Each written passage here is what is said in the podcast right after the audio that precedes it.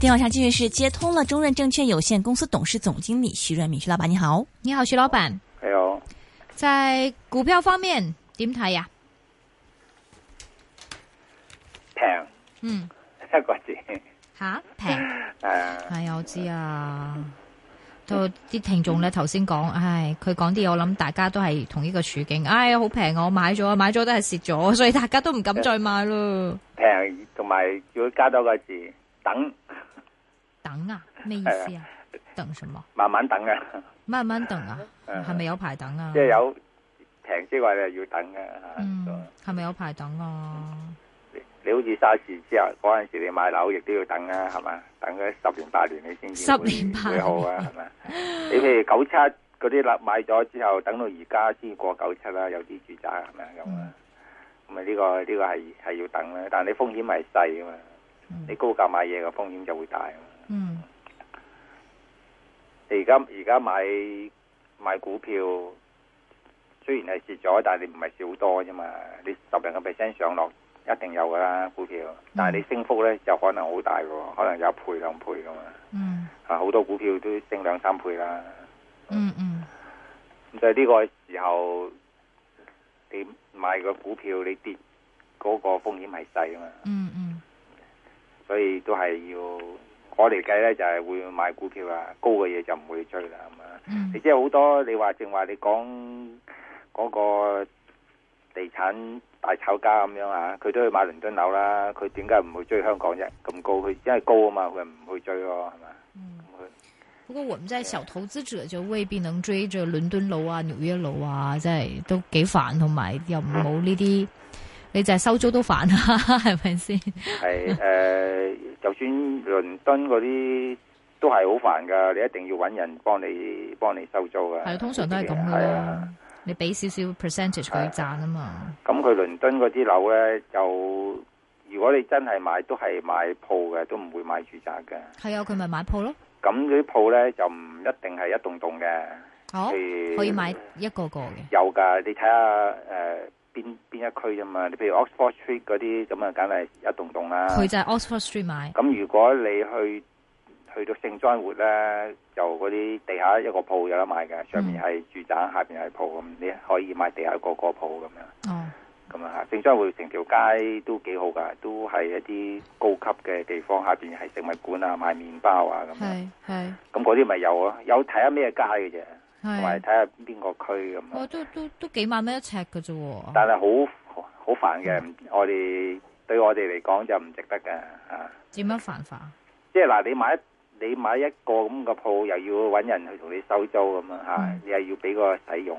嗯同你買一棟一棟棟又唔同啊嘛，係嘛？一棟棟值得啊！就算我去開個寫字樓請班鬼妹同我收租，我我都值啊，係嘛嗯咁啊嗯所以對我哋嚟講，啲小投資者咁樣一兩億咁啊，無謂去搞咁多嘢啦。翻大陸同向香港已經已經夠你夠你做噶啦。不過剛才對這個投資者就說呢，黎永滔就話：，誒、哎香港嘅黃金十年即係鋪位啊，已經過咗啦。過去自由行嗰個黃金十年已經過去咗啦，嗯未來嗰十年呢，都唔會好似以前嗰十年咁樣升幅啦。而加埋依家有咁多啲自由行嘅人反對自由行，係咁未，因為呢十年升得升得太急咁咧，但係將來嘅升幅咧，因為點解個鋪係仍然好過住宅咧？我正話都講咧，主要係供應啊嘛。嗯譬如大陸有經濟房推出嚟，香港亦都會有好多啲廉租屋推出嚟噶嗯嘛。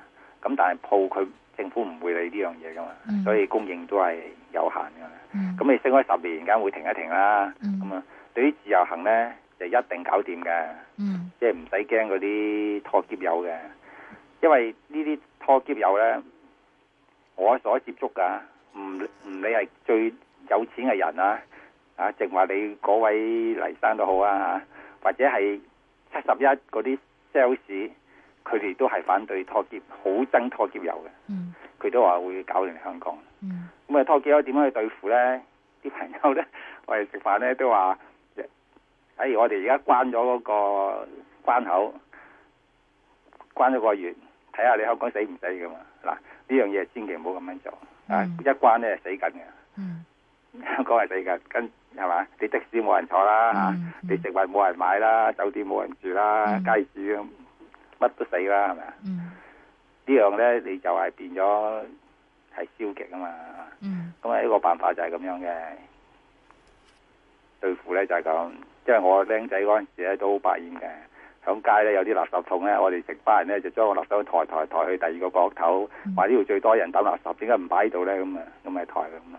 咁你警察見到咧，即係就佢會用一個辦法拉我哋噶嘛，唔係話你破壞咩咧？佢話你遊蕩啊，嗯咁就可以可以翻翻差館啊啦。嗯好啦，嗰啲道友咧，唉嗰陣時好多道友啊嘛，嗯咁啊點樣去拉佢咧？咁啊，無中生有，所以有個有個句有一句嘢就叫砌生豬肉。嗯好啦，嗰陣時咧有中警察部咧有一個叫反非組嘅，嗯有一個姓鄧嘅探長咧，就同我同佢好熟噶啦，嗯啊，我係我都係靚仔啊，我哋一見到佢咧，走都走唔切嘅，呢啲叫做非仔殺星咁。你係飛仔嚟嘅嗰阵时，肯定唔係導遊啦，係咪？你係飛仔嚟嘅嗰阵時，即係百厭啦，成班即係百厭啦，又同啲鬼仔打交啊，咁樣啊呢啲百百厭啦。咁呢個就係英國統治嘅時候，佢哋出現乜嘢，佢立即出現一樣嘢去對付你。譬如當時好多飛仔嘅，通街都係飛仔啊，嗯冇掟發泄啊嘛，咁啊，同埋學校又少啊，當時咁啊嚇，所以好多飛仔，佢哋就組織一個反反飛組。嗱，而家嗰啲香港小販多咗，咁咪有個小販管理隊啊係咪啊？嗯咁而家遊客有呢啲咁嘅拉拖劫嘅人去騷擾啲遊客，你咪整一個保護遊客組咯嗯，專揾一一組人係當有呢啲事情發生，咁呢隊警察呢，啊，好似飛虎隊咁樣特別一個組就去到嗰度，唔係話每一個區由個區個警察去做，佢都唔係專家嚟嘅，佢都唔識去應付呢樣嘢。你訓練一隊人專係去對付騷擾遊客嘅人。嗰一隊嗰一隊兵咁嗯啊嗯。咁呢一隊兵呢，就唔好係警察，嗯都好似小販管理隊咁樣，自己獨立一個部門出嚟嗯嗯嗯啊，就專係做呢樣嘢嘅。嗯點解要獨唔好揾警察呢？獨立一個部門出嚟呢？因為我覺得而家啲警察呢，睇到呢啲嘢呢，都唔敢行動嘅，嗯個個都袖手旁觀，驚咗呢班人。嗯所以你要訓練一隊保護遊客走出嚟。嗯跟住呢 c Y 亮呢，啊，有權去掌握呢個人事決定權， 即係有權吩咐佢哋去做。你 c Y 亮你冇權吩咐警察去做嘢嘅，嗯嗯嗯啊！但係你整一隊呢，係你自己去吩咐咁啊，嗯咁咪掂啦。嗯，就係做做呢樣嘢啊，即係啊，因為你做呢樣嘢呢，係唔會有人反對嘅，係即係老老百姓啊，啊係或者有錢佬啊、窮人啊、打工仔啊，唔會唔會反對嘅。其實個個都好憎嗰啲拉劫友嘅，係啊。係咁你但係冇人去做嘢啊嘛，你真係點啫？得我講，你睇下啲官啦、啊，成班官個個出嚟電視機嗰度唱話拉劫有唔啱啊，反對自由行唔啱啊，講完之後點啊？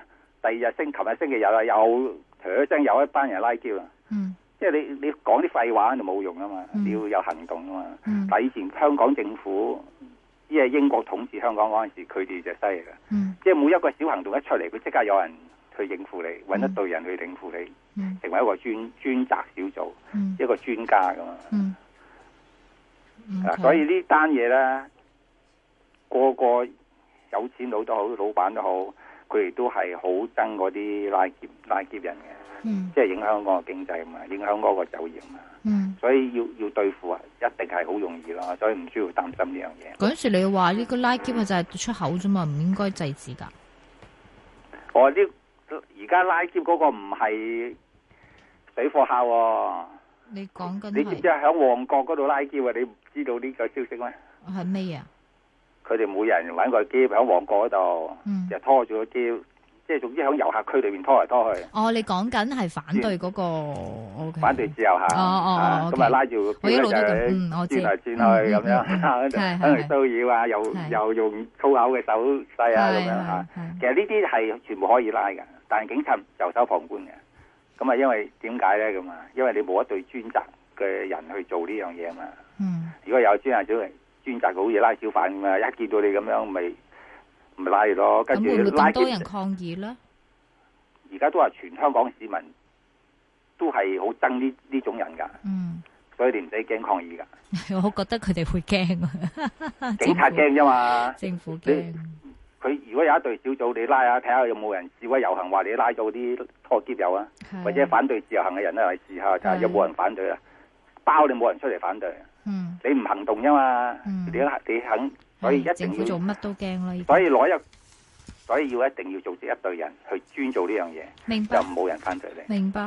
咁啊即，係就唔需要擔心自由行會影響香港經濟啦，主要就係、啊嗯，OK，好，问问股票了。那么怎么样处理以下的股份？东岳，啊一八九四块钱买的，佢都买了很久啦，依家係幾多錢呢？今日一八九收係兩個爆半啊，點算？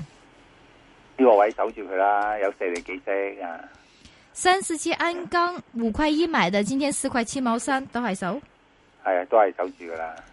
長城汽車佢係诶四十五蚊買，今日三十四个三啊，都係手。三十四四長城汽車睇長啲啦，冇咁嗯問題唔會好大嘅，佢話係咪等 H 八上市或者換馬？唔唔好換啊呢個位。诶、呃另外咧，嗯，北京诶、呃北控水務、天津創業、中國光纖都诶，佢話诶呢啲好唔好？幾好啊！呢幾呢幾隻所以他的問題是，可不可以把這個沽了，然後賣買這些呢？沽咗換呢啲啊！係啊，如果你係好多嘅話，你就沽咗換啦；如果你得少少嘅，就唔使就轉來轉去啦。嗯，OK，咁你覺得可以繼續持有？係啊，可以繼續試下。另外，他说和记电讯跌了很多，可以买来做长线收收收收息吗？唔係暫時唔唔唔掂住呢個啊。五嗯点住係啊，OK，好。另外有徐老板有有问徐老板二九七六深圳国际一块零三买的二九七六，深圳国际是，所以今日跌到多四咦點嗯新股嚟六㗎系係啊二九七六八個七，新新股暫時唔好掂住啦，啊佢係十合一前買一個零三啊，誒，唔好唔好唔好掂住呢個喎。如果有呢只嘢可以換馬嘅，有呢只可以換係啊換邊只？你換翻正話佢話想換嗰扎咧，啊嗰啲好啲嘅。有嗯，OK，嗯，好，的，我们现在回答一下听众问题啊。首先是梁女士，你好， Hello，Hello，徐老闆你好，你好，係诶、呃我想有幾隻股你睇下可唔可以買？我未買嘅，一七五同埋诶 A 五十同埋嘅內銀股，呢三隻板塊可唔可以買啊？而內家民內 A 五十內銀民股暫時都唔值得買，係咁啊一七五吉利汽車咧，亦暫時都唔值得買。哦你因為而家國內咧，你睇下你嗰國內嗰啲汽車漸漸咧，同埋所有嘅城市咧，都係傾向於環保車啊。哦明佢白，鼓勵環保車嚇，所以你哦買環保車仲好啦。有咩板塊即係诶、呃有咩板塊可以買啊？譬如你話吉利車，你不如買啲出產環保車嗰啲股票仲好。哦，即係诶诶比亞迪嗰啲係啊，近似嗰啲咁樣，長氣嗰啲都都得唔得啊？個長城汽車我都贊成你長城汽車，你長長線都係可以嘅。哦明白明白明白，好唔該你徐老闆吓。好嗯，好，谢谢帮你这位听众。那么还有听众呢是廖女士，你好，诶，喂喂，哎，请问，請系诶、呃徐老闆你好，我想嗯你好問問，我想買诶、呃有幾隻股九五六啦、三七一同埋五七九，咁其實因為我今日見到佢跌咗好多，咁诶、呃入呢啲股好冇呢？喂喂誒、，可以喎、即係呢啲都你 OK 三七嘅，一，你講嘅三七一咁咩價位入啊北控三七一北控水務係好有前途啊！咩價位入啊？因為我見佢好似今日啱啱跌，係啊，跌啲可以嘅，四個七到都買得過嘅，或者四個七以下咁啊。咁如果九都五唔知六收啊，去邊噶啦，呢、個唔係知啊，咁五七九嗰啲邊其實邊隻好啲呢？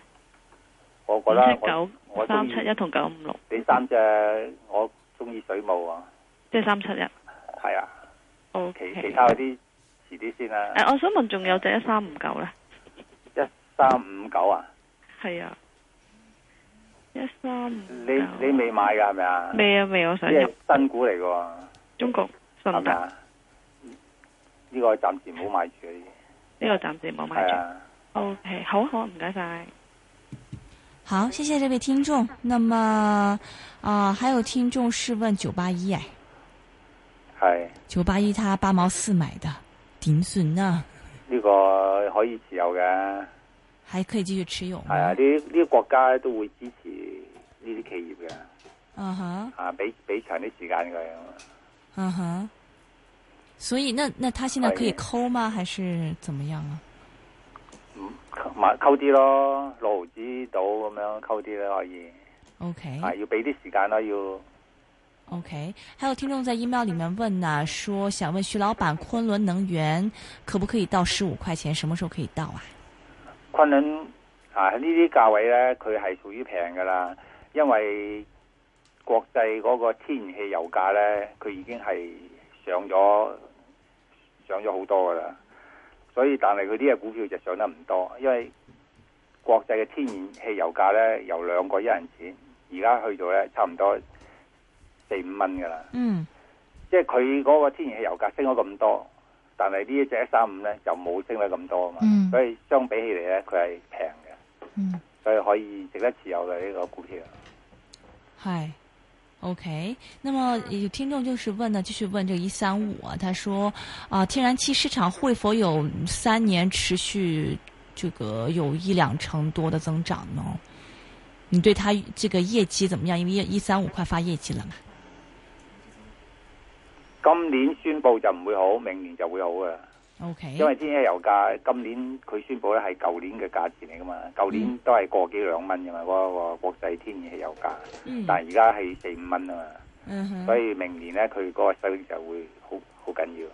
明白。好，现在电话线上是有，呃，吴女士你好，以后碗女士，喂，啊啊你好，啊各位主持，嗯啊徐老闆好，你好今日呃誒我即係五七九啊，京能清潔啊， 啊今日四個半買嘅，係嗯咁我可以揸住咧，哎七点八个 percent，啊京能清潔啊，金你能金能清洁能源，你京今日能你今日買？四個半買啊，系啊，咁啊唔好加住啦。呃哎咦呢个徐老板你中意嘅本来系咪？係啊，但係你做今咩事你啱啱買咗啊嘛，你仲加咩住啫？系係嘛，就唔需要加住啦。今日做咩跌咁多啊？係呢個有上有落㗎啦，呢啲呢啲個事。嚇誒呃呃值唔唔好值得啊總之揸住哇呢呢個有原因總之你啊嘛你今日買咗你就唔好加住啦，係嘛啊？？係係咯值唔值得揸住啊？唔值得，誒唔值得揸住，不要我。你可以揸住，但係唔好加住。我揸住，係哦即係誒睇幾多走啊？佢佢又係做風力發電啊，咁啊呢啲你都要長線㗎啦。節能源係啊，佢所謂清零咧，其實其實風力發電咁解啫嘛。嗯，係啊，佢五蚊跌落嚟㗎，係啊，唔好解住，你可以即可以持有，係，係。哦哦哦。好，谢谢。好唔该晒吓，拜拜。 OK，好，谢谢。那么继续是有听众是潘女士，你好，你好，潘女士，啊，你好，好，你好，你好，徐老板，你好啊，嗯你好，你好。啊，我想问你，我有两个那个医疗股，我想请教一下，可以不可以继续持有？一个是四六零四环的那个，嗯还有一个是一六六六通仁堂，嗯这两个药股股是不是，还有药股这两个，嗯，可以不可以继续持有呢？有赚钱吗？常见这两只？呃，四六零我只买三块二买的，哇，赚好多喎、 同仁堂呢？啊，通仁堂我买十一块，四块、十一，十二块，哎呀哎呀。现在二十七块，哎呀哇，赚好多喎、好我买的叻！很少嘛，哎，但但但都赚了几倍了，不过这可以不可以继续自由呢？你你賺咗一賺咗成倍啦，你可以持有嘅，亦都可以獲利回吐，然後低啲買翻又得，啊就新追就唔好追啦，嗯因為佢創凡係創新高嘅嘢咧，你唔好再追咯。嗯，那个四六零大概多少沽出係啦，去呢係？啊，你四你四環醫藥佢已經係創新高啊嘛，唔好唔好再追咯。你可以繼續持有嘅，但係唔好唔好再追，唔好加啊碼。哦好啊，好啊，好啊。嗯，这呃那个通仁堂呢？同仁堂一樣啫，係啊，都唔好再加碼啦，係啊可以自由啦，唔好加碼。哦，好啊，好啊。 OK 哦，那多谢，谢谢你，谢谢你。好，谢谢。那么还有听众问呢，说，请问徐老板，为什么一零六五升的比起其他的水务环保股慢？最近股价已经跌跌翻了四块钱之下，能否买多一些呢？係啊，佢呢個價都係差唔多係一年嘅高位嚟嘅。嗯咁你凡係到新高咧，嗰、個市梗係會調調下調整一下啦。啊明呢位白。唔好再買入，可以持有，但係唔好再追入。有听众问一二零一麦达斯啊，是吗？一二零一。哎呀我唔知我咪写错咧。你應該寫錯咗啊！一二零一係停牌嘅呢、個喬威嚟嘅，停咗牌嘅。呢個係嗯停咗牌嘅，呢係啊，個係咪同高鐵有關噶？一二零一停牌喎，同高鐵冇關嘅係嘛？一二零一咁冇乜關係嘅。我諗佢寫錯啦。係啊 OK，呢個係馬來西亞嘅粉絲，可能佢再寫多次嚟啊。嗯， ，OK。还有听众问是，啊、想问一下徐老板，五六六现价值不值得入货呢？前景呢、怎么样？個買少少啦，呢、個可以嘅，嗯哼唔。好咁多係啊。明白。那么还有听众问呢，是他是十合一之前买的，就一块零三是买的这个深圳国际二九七六，现在应不应该换码呢？誒、都算啦，你持有就唔係好多就算啦，你多就要換啦。嗯哼，因為你跌到呢位咧，嗰、個息率啊、市盈率啊都都好好偏低嘅。嗨、可以自由長線嘅，可以嘅。嗯 o k 还有听众问是这个六五六复兴国际，啊、他十一块九买的，挺早之前买的，有没有机会回家前回家乡啊？ 六五六啊，哎复呀，星啊，哎呀，呢呢、個好多呢、個好多搞作啊，可以繼續持有啊，佢再會上嘅喎。新高喎，今天係，啊，真的可以买係啊吗？，可以持有啊。唔需要有咩搞？作？父唔親，需要沽住啦。父親有什麼搞作啊？他买了好多东西。係啊，繼續有搞作啊，呢、個有好啲多咩搞作啊，好似好似七零零咁樣，好多搞作。父親所以啊，你繼續持有啦，係啊。哦， OK，那么还有听众问说，二五七过几天会公布业绩，他觉得这个业绩会，呃，就是徐老板，你觉得这个业绩会怎么样呢？是不是应该在公布业绩之前先把它沽掉呢？都唔會差喎，呢、個業績，嗯，佢廿七號宣布啊，唔會唔會好差嘅。所以可以继续持有嗯如嘛？果一宣布而家個勢好似一宣布好嘅咧，就跟住就會嘅啦。嗯咁你可以趁好消息沽貨嘅。 ，OK，好的，非常感谢是徐老板今天接受我们的访问，謝謝徐老闆，拜拜拜。拜。拜拜。